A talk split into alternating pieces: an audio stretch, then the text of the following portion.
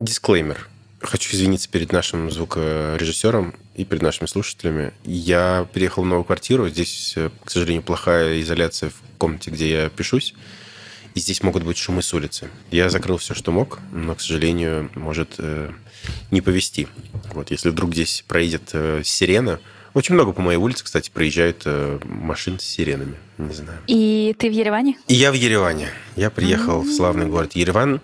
Я здесь был в феврале, мне здесь очень понравилось. Здесь много друзей, здесь живет Аня, здесь живет Ваня, с которыми мы потенциально скоро пойдем на квиз. Нет, но сначала завтракать. Типа что, где, когда. Но сначала завтра пойдем с ними позавтракаем в 9 утра, что для меня, конечно, радикально. Но что не сделаешь, чтобы видеться дорогими людьми. Вот. Знаешь, у Мандельштама есть э, стихотворение про Ереван. Да ладно, что пишет? Я, решила подел... я просто решила поделиться своими знаниями. Он пишет, что Ереван — это... На самом деле, я не помню. Я из этого стихотворения помню только фразу про лавашные влажные шкурки. Какие? Лавашные влажные шкурки. Там что-то там про булочника, который э, вынимает лавашные влажные шкурки откуда-то. Это единственное, что я запомнила. Очень я тебе пришлю его потом. Давай, давай. Можно за залезть на каскад и почитать его вслух, поедая лавашные влажные шкурки. Хорошо. Если это онбординг в Ереван, то куда мне деваться? Придется залезть и читать, и поедать. Да, что ж, представимся, может быть.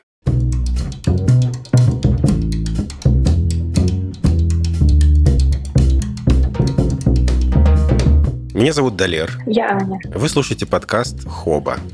Хоба — это подкаст и творческая артель, в которой шесть друзей в разных комбинациях, иногда по двое, по трое, иногда целиком всей артелью, собираются, обсуждают какие-то интересные посты, новости, недели, личные переживания. Иногда мы делаем спецвыпуски с разными классными людьми, специалистами, нейрофизиологами, техдиректорами, директорами благотворительных организаций и так далее.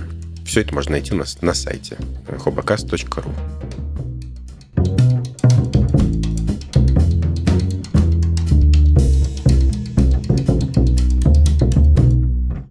красиво описал. Здорово всем, да. Я решил просто и для себя, и для всех напомнить, а что, что мы за персонажи такие. Так, и ты прям принес сегодня какие-то новости обсудить? Мы, когда мы начинали подкаст, кстати говоря, вчера было 4 года нашей творческой артели. Мы начинали все вместе, вот прям всем тем же составом, делать подкасты Хабра, Хабр Викли и Хабр Спешл.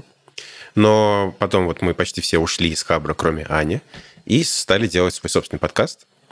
Раньше мы готовились целенаправленно для каждого выпуска, приносили новости, э, какие-то статьи. В последнее время, к сожалению, у нас э, не хватает сил, поэтому мы перешли немного в режим лайт, в котором мы достаточно расслабленно просто обсуждаем и импровизируем.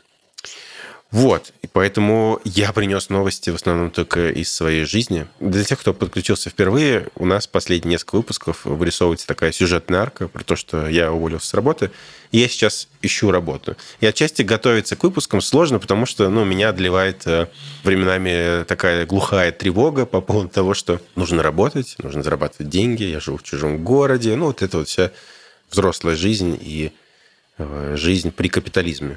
Кстати говоря, можно, пожалуйста, мы вставим сюда музыкальную перебивку. Э, мы очень много в наших выпусках говорили про монополию, капитализм, и наша слушательница недавно нашла Reels и прислала его мне, который, мне кажется, очень хорошо иллюстрирует вообще все наши разговоры про капитализм. И вот здесь, вот сейчас... Мне кажется, там авторское право какое-нибудь. Это же контент-креаторы, все дела. А мы укажем ссылку на Reels, мы укажем автора. Если автор э, возмутится, мы перед ним извинимся. И сейчас звучит Это музыкальная ставка. Every time I think I'm happy, something comes to remind me we live in a capitalist hellscape, I'll never be free. Set me free, set me free from this money hungry society. No more Jeffrey Bezos and the bourgeoisie. Ну вот, я принес поэтому, да, сегодня несколько тем. Если хочешь, Ань, могу начать.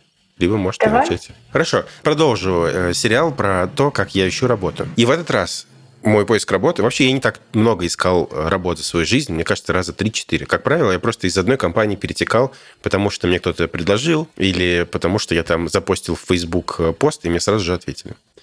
Но в этот раз ситуация другая. Я достаточно радикально и резко уволился с работы, имея за плечами там, большое количество всяких обязательств и сложных жизненных перипетий с перемещениями. И мне подвернулось несколько проектиков, которые позволили мне там, не сильно тревожиться по поводу работы. Но вот э, там ближайшие 2-3 недели мне уже нужно что-то найти. И э, я последовательно как бы составляю э, разные резюме, CV, посты о поиске работы, публикую их, и каждая публикация в какой-то медиум, например, я сейчас э, сделал пост и опубликовал его в свой телеграм-канал, он сопровождается рефлексией, что я публикую, ко мне приходят, там, не знаю, друзья мои, или мы с вами в подкасте обсуждаем, и комментируем это все, обсуждаем, и понимаем, что, ну, вот здесь можно было написать по-другому. А вообще, почему мы пишем посты о поиске или CV именно так? И мы прикладывали в прошлых выпусках много полезных э, материалов видеоразборов, можете посмотреть. Вот, э, я хотел сказать сейчас то, что э, я запостил недавно пост в Facebook. Facebook – это такая соцсеть, которая на территории Российской Федерации запрещена и признана экстремистской чуть ли. Вот. И два наблюдения. Первое, то, что, мне кажется, я там так давно ничего не постил, что алгоритм Фейсбука на моем профиле поставили просто крест. Они меня просто закопали, и все, там, типа... Потому что раньше количество лайков появлялось гораздо раньше. Сейчас вот у меня там один лайк и пожелание успехов. Ну, я думаю, что... Слушай, не, ну тут может быть еще то, что просто народ из Фейсбука ушел. Ну, потому что Фейсбук становится все как-то больше угу. похожим на одноклассники, как будто бы. Ну, кстати говоря, да. Может быть. Второе наблюдение – это про то, что когда вы пишете пост о поиске работы, то к этому нужно подходить как э, какой-то ну, рекламной кампании. То есть вам нужно держать в голове разные маркетинговые штучки по поводу того, а кто аудитория вашего поста, а как она его будет читать, а как этот э, пост ваш будут репостить ваши друзья, захотят ли они его репостить или нет. И, в общем, какие крючочки вы расставили в этом посте для того, чтобы э, привлечь нужную вам аудиторию? То есть вы этим постом как бы режиссируете потенциальные сообщения вам, потенциальные предложения. Я сегодня удивился, потому что, вот, э, конечно, лайков мне не поставили, но мне написал один человек, э, с которым мы, мы с ним лично не знакомы, но почему-то мы с ним там друзья в Фейсбуке. Типа вот привет, видел пост, интересно пообщаться. Вот такой сервис. И, что вы думали, это сервис, который, как я понимаю, ориентирован на Турцию, какой-то очень модный, образовательный. И почему, э, я предполагаю, мне написали с этим предложением, потому что я в своем CV указал, как бы, что, у меня турецкий типа elementary. Ну, и как бы я что-то вокруг elementary. И это очень прикольно, что так работает. Э, я уточню у него, но мне кажется, что потому что я указал вот этот вот пункт, мне попался подходящий какой-то запрос интересный. Вот. Такое наблюдение, все. Прикольно. А ты прям учил турецкий? У тебя элементари уровень турецкого? Ну, ниже элементари я могу там э, всякие сценарии на рынке, я знаю числительные, я могу там что-то попросить. И в целом в некоторых сценариях я уже могу так вот э, изъясняться. Но это, конечно, далеко. Далеко от... Э, у меня небольшой словарный запас. Я учил в приложении Бузу. Я вот его всем рекомендую. Очень прикольно. Mm-hmm. Ну, я еще книг накупил себе каких-то. Ты же Кирадарин. Да. Типа того.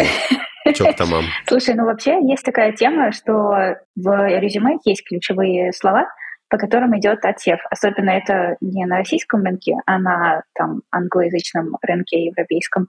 Поэтому очень важно на первом этапе прямо раскидать ключевые слова из вакансии, угу. которые есть в вакансии, раскидать их э, у себя в резюме, прямо в тех же формулировках, чтобы пройти вот этот первый этап э, отбора. И я знаю, что с помощью чат GPT такое много делают сейчас, что это один из кейсов использования. Типа ты даешь э, свое резюме и просишь там, в общем, раскидать ключевики по нему. Да, я вот недавно сам тоже об этом узнал. В Твиттере увидел пост одной фронтенд-разработчицы, я приложу его в описании. Она ищет сейчас работу, и она откликается на вакансии в HeadHunter. И она, в общем, задалась вопросом, я не понимаю, в чем дело. Я откликаюсь на вакансию в HeadHunter, и мне сразу же приходят отказы. При том, что когда я обращаюсь в эти же компании через реферы, там, через своих э, друзей, ко мне приходят, и ну, начинается какое-то общение по этой же самой вакансии. И к ней пришли и рассказали, что в HeadHunter работает та же самая штука. Есть э, какой-то набор критериев, по которым автоматически отсеивается кандидат. Это может быть пол, это может быть возраст, это может быть там какое-то наличие или отсутствие навыков. И это удивительно, конечно, насколько мир найма, насколько это, в общем, сложная э, штука. Можно понять, с одной стороны, тех, кто использует эти инструменты, когда тебе, там, когда ты один HR, тебе приходит 200-300 запросов, то тебе хочется сразу отсеять всех, кто тебе не подходит. С другой стороны, конечно, таким автоматизмом можно ну, хороших кандидатов отсеять, наверное. Вот. Просто делюсь, чтобы вы знали, как это работает. В описании там в этом твите будет много подробностей. Вот, кстати, то видео, которое я прикладывала к нашему предыдущему разговору про работу, какой-то из выпусков назад. Там как раз одно из видео было о том, как рекрутеры на российском рынке смотрят резюме, и вот там прям была такая же мысль э, про то, что там было подробненько, человек рассказывал о том, как устроена воронка рекрутера, и что это вообще такое, и что есть все эти фильтры, как они работают. И более того, есть даже не только фильтры автоматические, есть еще и фильтры потом ручные у сорсера, у рекрутера — когда он сам тоже ну, не может, если он будет отсматривать каждое резюме, то он потратит на одну вакансию, получается, все свое время. А у него их там 100. И как они тоже сами отсеивают. Но ну, я не вижу, если честно, решения этой ситуации. Для меня это кажется абсолютно логичным. Хотя я знаю, что вот есть сервисы, которые э, такие типа элитные сервисы поиска работы, где, соответственно, короче, ну, когда меньше количество кандидатов на вакансию, тогда у тебя есть возможность каждую вакансию, каждого кандидата внимательно рассмотреть. И вот э, я не помню, как сервис называется, ищу потом, там, где, э, в общем, есть такие сервисы, где нужно пройти первоначальный отбор, чтобы туда просто попасть в базу. И дальше уже у тебя есть возможность откликаться на вакансии, и, соответственно, там мало людей, но каждый как бы отобран. Есть такие по вакансиям и по фриланс-заказам я тоже знаю. Но они все какие-то, по-моему, с американского рынка. Я пока искал, в том числе я искал вакансии на Яндексе, и там у них есть сервис, запустился пока только для разработчиков, оценка навыков. И люди, которые проходят, там есть тестовая часть письменная, автоматическая, а есть часть, э, собственно, с собеседованием сотрудников. И тебе никто не будет предлагать после проверки э, работу, но этот тест может засчитаться как прохождение там, каких-то этапов при собеседовании в Яндекс, ну, если ты захочешь к ним собеседоваться. И тоже, вот, кстати, интересная особенность, э, которую я обнаружил. Я вчера буквально откликался на одну вакансию дизайнерскую в Яндекс. И как бы формально я не подходил туда, потому что дизайнерская вакансия, у меня есть эти навыки и есть опыт, но портфолио у меня недостаточно богатое. Я как бы написал там большое пояснение, почему я откликаюсь, почему могу подходить, но мне все равно там написали вежливый отказ э, на следующий день, сказали, мол, то да все, мы не готовы вам сейчас предложить, но вот там типа вот ссылка на вакансии, если что, а, мы будем вас иметь в виду, либо вот смотрите, у нас там вакансии выкладываются. И это интересно, потому что ну, как работает вот эта вот воронка? То есть меня, получается, мне отказали, и я теперь сам, если захочу, могу пойти еще что-то искать. Но, по идее, я же могу уже там попасть в какой-то разбор для других вакансий, но этого не произошло. Вот интересно, как работают вообще внутренние вот эти HR-системы, когда кандидат горячий, с, там, с хорошим каким-то опытом, но он отсеивается. Ну, то есть отправляется ли он потом куда-то в другие руки, к другим отделам или как? Ну да, да. Это, наверное, просто наблюдение. То, что с моей стороны выглядит так, что я как бы, ну, меня просто отсеяли, и все. И mm-hmm. мне самому дальше нужно идти еще там искать какие-то подходящие вакансии. То есть э, нету вот этой части про то, что люди на том конце провода могут смотреть, что, ага, ну вот, наверное, подходит для этих вакансий, может быть, мы ему предложим. Вот. Либо, может, я просто слишком высокого мнения о себе что мне нужно предлагать? Вообще есть такая тема, ну, есть и списки кандидатов у HR и так далее, и во всех этих CRM-ках там можно их э, отложить э, куда-то еще. Но бывает, ну, короче, тут никогда не поймешь, потому что фраза всегда одна и та же, типа «спасибо, мы вам обязательно напишем, если у нас будут подходящие вакансии». Угу. И в одних случаях это значит, что просто сразу мусорку, а в других случаях это правда значит, что тебя куда-то отложили. Но вот то, что ты сделал, это супер-мега правильно. Особенно вот там сейчас, когда рынок что-то конкурентнее становится все больше и больше, очень важно показать э, компании, что ты прям, ну, внимательно подошел к делу, изучил вакансию и показать, почему ты хочешь именно вот там к этой команде и к этому uh-huh, uh-huh. человеку. Вот у нас сейчас э, я рассказывала про вот эту нашу движуху, про поиск первой работы, которую мы делали для новичков в IT на Хабре. И мы там делали, давали им задания. Там у нас было две части этого задания. Короче, найти 50 компаний, в которых ты прям реально хочешь работать. Мы там специально жестили с большими цифрами. Вот. И потом э, половине из них найти контакты HR, написать HR и рассказать, что вот типа я хочу, я у вас нет вакансий, но типа давайте познакомимся, мне нравится это, это. А половине найти тем лидов команды, куда ты хочешь попасть, и познакомиться с ними, и рассказать им о том, что вот ты типа без опыта, но тебе очень нравится там, как работает эта команда, и почему эта компания классная. И прям написать не общими словами, типа, ну, мне нравится работать с вами, хотелось бы, а как-то с конкретикой. Uh-huh, uh-huh. Но тут тоже есть э, свой минус, потому что, с другой стороны, тебе нужно, когда вот такая большая воронка со стороны HR, тебе нужно иметь такую же большую воронку со своей стороны. Ну, то есть тоже, да, как бы вот эта конверсия в отклик, она тоже как бы маленькая. Тебе нужно, соответственно, накидать туда там сотни откликов, чтобы выйти на там 10 э, первых собесов. Вот. Но если ты сам будешь внимательно вот так вот четко очень подходить к каждому, каждой вакансии, то вот эту воронку расширить очень сложно. Очень сложно? Ну да, ну потому что... Ну потому что тебе больше усилий прикладывать нужно, и, соответственно... Ну, конечно, да. Если ты вот, ну, на то, чтобы прям внимательно откликнуться, это сколько у тебя вот времени ушло, чтобы прям расписать весь свой опыт под вакансию или сказать, почему ты хочешь туда? Знаешь, мне кажется, какие-то штуки я шаблонизирую в приемлемом виде. Э, это не значит то, что я там одно письмо отправляю всем сразу, mm-hmm. бездумно. То есть я, я недавно составил CV на русском и на английском, в котором постарался как бы описать широту своих навыков, своего опыта, который показывает вот типа э, все домены, в которых я могу. Я, я наконец-то впервые смог даже сформулировать э, как-то более-менее лаконично, что я за фрукт. И что ты за фрукт? Ну, я характеризовал себя так, что я продюсер с большим опытом работы в дизайне, редактуре, проектном и продуктовом менеджменте контент-менеджменте и создании контента. По сути, это все верно. У меня в каждом из этих э, направлений есть достаточно уверенные навыки, есть опыт, есть э, портфолио по каждому из этих направлений. И поэтому, да, ну, как бы базовый мой домен – это вот э, продюсерство. Но я теоретически могу... То, что часто бывают, мне кажется, задачи, в которых непонятно, что делать, и в которых нужен человек, который может и тут, и там. И я могу как бы перетекать из одного в другой – Э, при необходимости. Э, и как бы мой посыл основной такой, что вот это перечень того, что я могу. Дальше я перечисляю опыт работы по компаниям. Внутри компании, соответственно, расписываю, чем я занимался, что я делаю. Проекты какие-то. В плане студии я просто перечислил самые там любимые проекты, которыми занимался, и писал, что я там делал.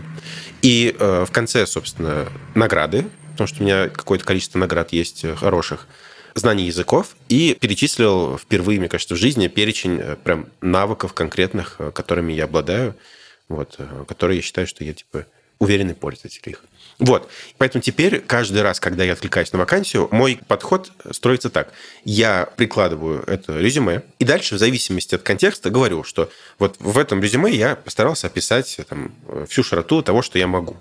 Э, там нету, допустим, дизайнерских каких-то э, проектов, э, то есть на них не сфокусировано внимание. Поэтому я вам сейчас перечислю там, какие проекты дизайнерские я делал, с какими редакторами работал, и то да все, пятое, десятое. Вот.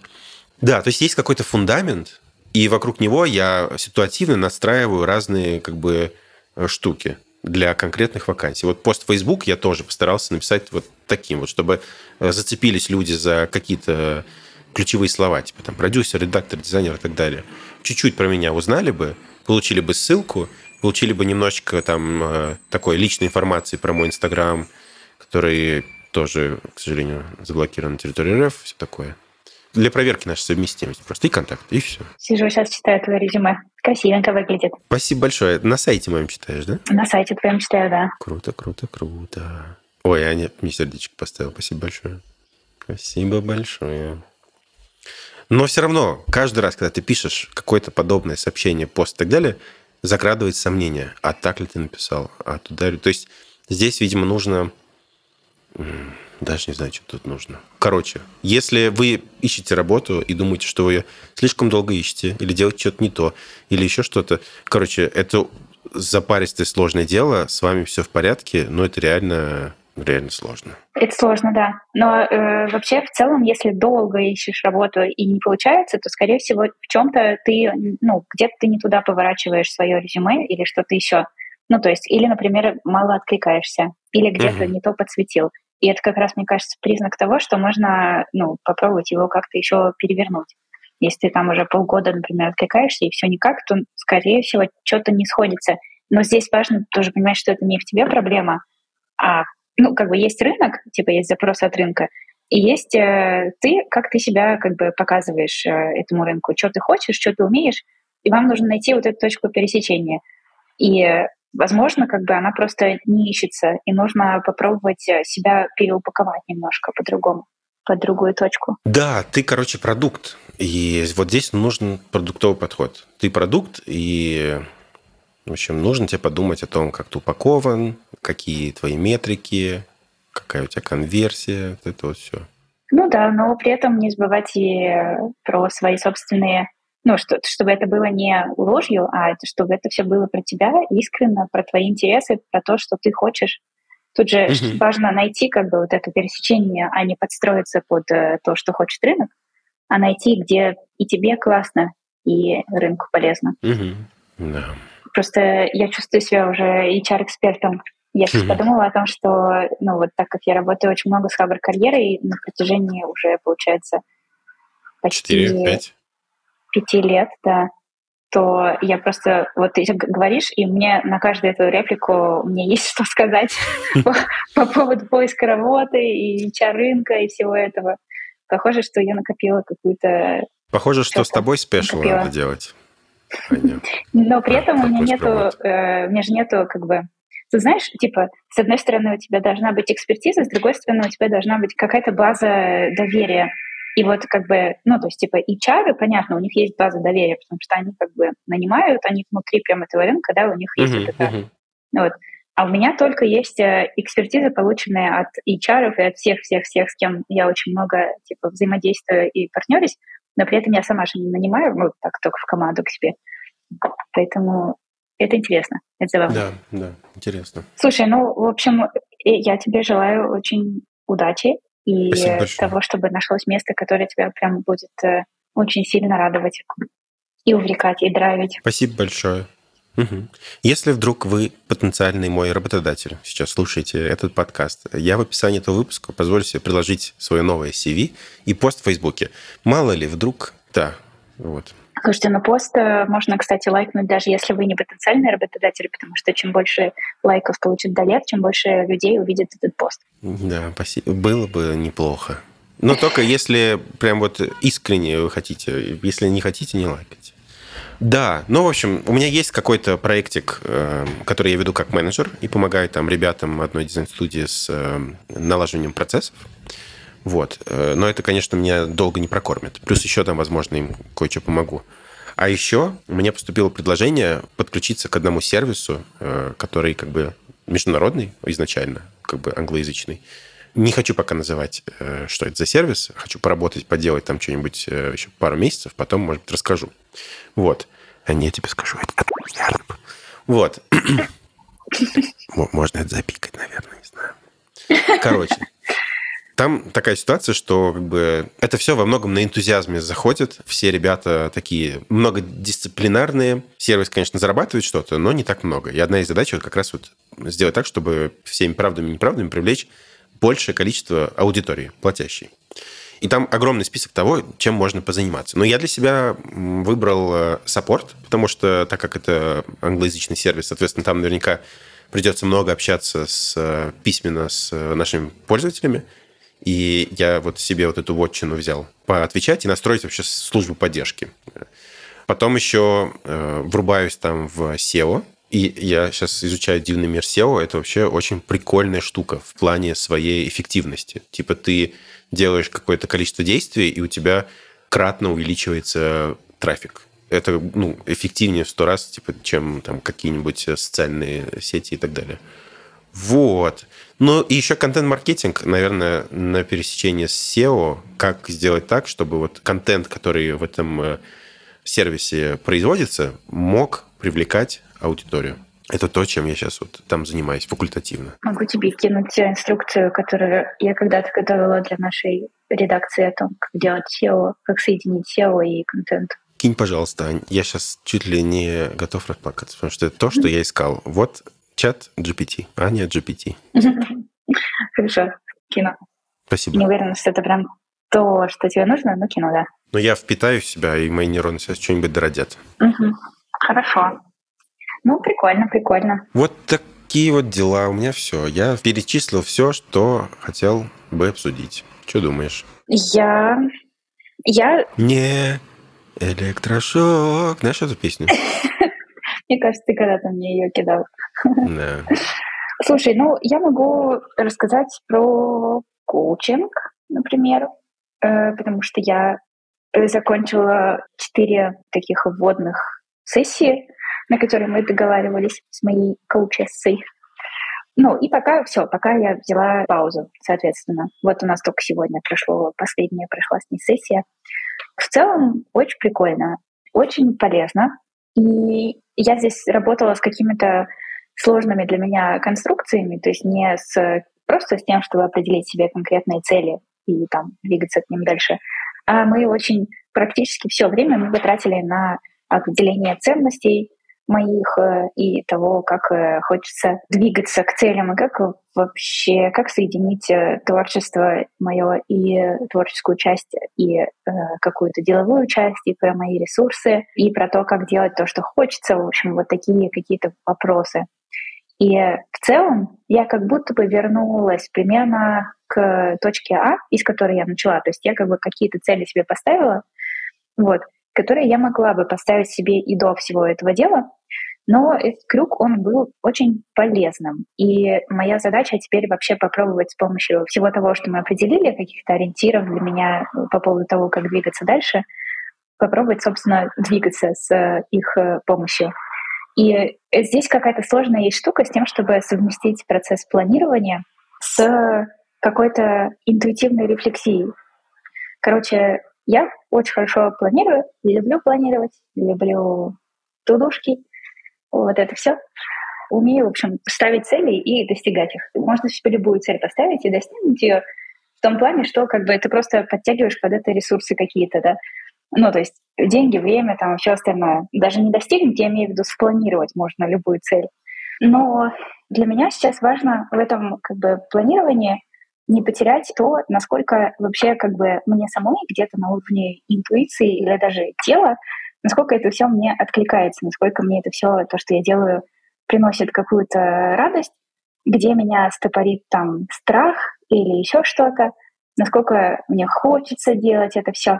И вот моя задача теперь попытаться вот этот э, момент, этап планирования такой прям очень рациональный, логичный и четенький, совместить с менее рациональной и менее четкой, более расплывчатой стадий вот этого интуитивного телесного отклика и а, вообще понимания, что я чувствую в этот момент.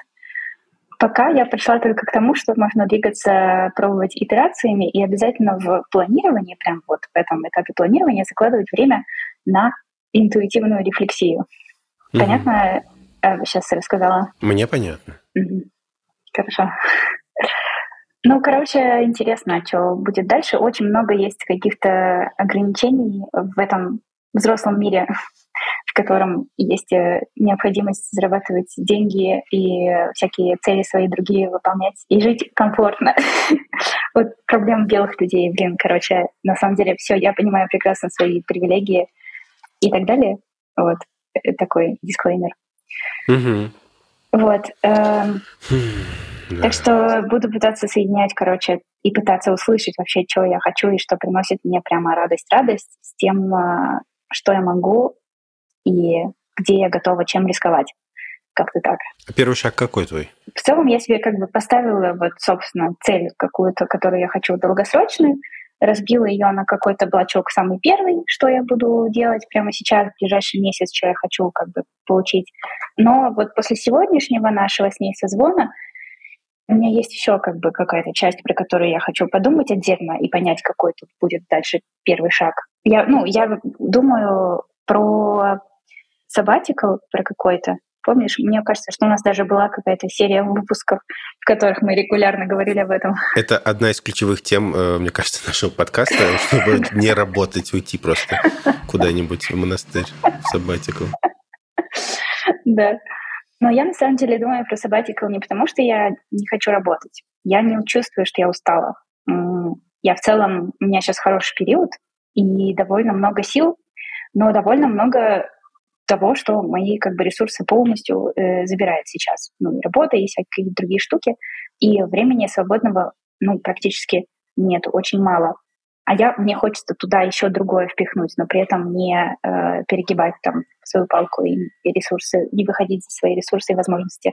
Uh-huh. Вот. Ну и сабатика для меня как бы привлекателен тем, что это как будто бы большое количество свободного времени, в которое можно очень много поэкспериментировать и поделать. Ну, это время для деятельности, то есть не для отдыха, а для деятельности, просто вот совершенно в свободном виде, вне рамок. Угу. Вот.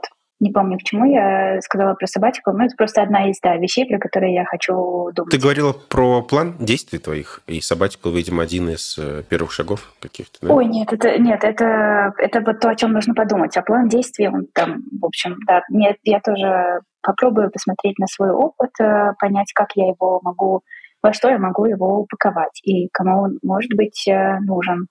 Короче, да, как-то переупаковать себя и посмотреть на это, и понять, кому это может быть интересно. Угу, угу. Круто, очень круто звучит. Но это мы еще поговорим поподробнее за завтраком. Да. Ой, завтрак.